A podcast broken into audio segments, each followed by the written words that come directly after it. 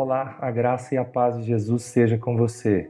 Nossa reflexão de hoje é justamente sobre a graça. Qual o lugar da graça de Deus em tempos difíceis? A nossa leitura da palavra de Deus de hoje está em Efésios 2, versículos 7 ao 10.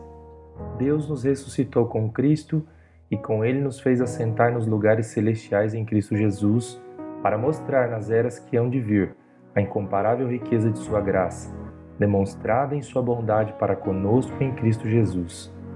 Pois vocês são salvos pela graça, por meio da fé, e isso não vem de vocês, é dom de Deus, não por obras para que ninguém se glorie, porque somos criação de Deus realizada em Cristo Jesus para fazermos boas obras, as quais Deus preparou de antemão para que nós as praticássemos. De maneira simples, definimos ou compreendemos a graça como favor único, singular e imerecido presente ou dádiva de valor inestimável. Certo é que as páginas das Escrituras são literalmente recheadas com a graça de Deus que opera na história de maneira misteriosa e poderosa, a fim de levar cada pessoa à glória de Deus para a conformação à sua imagem. A graça é o principal critério pelo qual Deus se relaciona com você.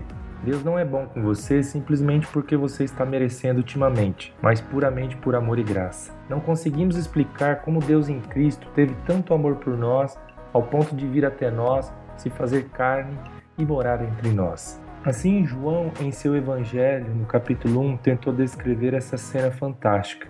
Aquele que é a palavra tornou-se carne e viveu entre nós.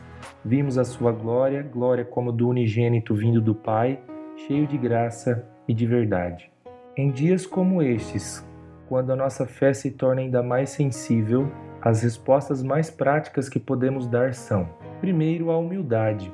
Andrew Murray disse que a humildade é o único solo em que a graça cria raízes.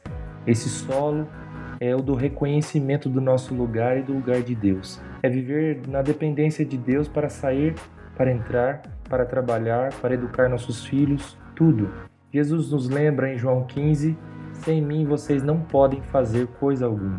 Segundo, a fé como resposta da graça. Outro pensamento importante sobre essa resposta prática foi dada por Braulia Ribeiro. Ela disse que fé é a possibilidade do amor apesar do mal e não a simples certeza de que tudo vai dar certo. A possibilidade da fé é a abundância da graça. Crer e continuar crendo e confiando em Jesus e sua obra na nossa vida é uma resposta ideal para essa graça que nos alcançou.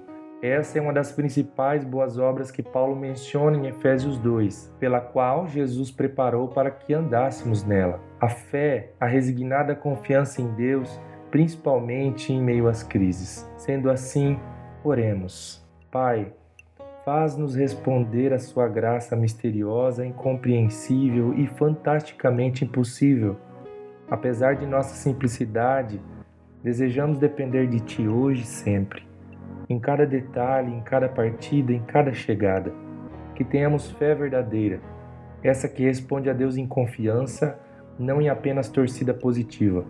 Que a graça abunde em nós em meio à maravilhosa possibilidade da fé. Em nome de Jesus. Amém.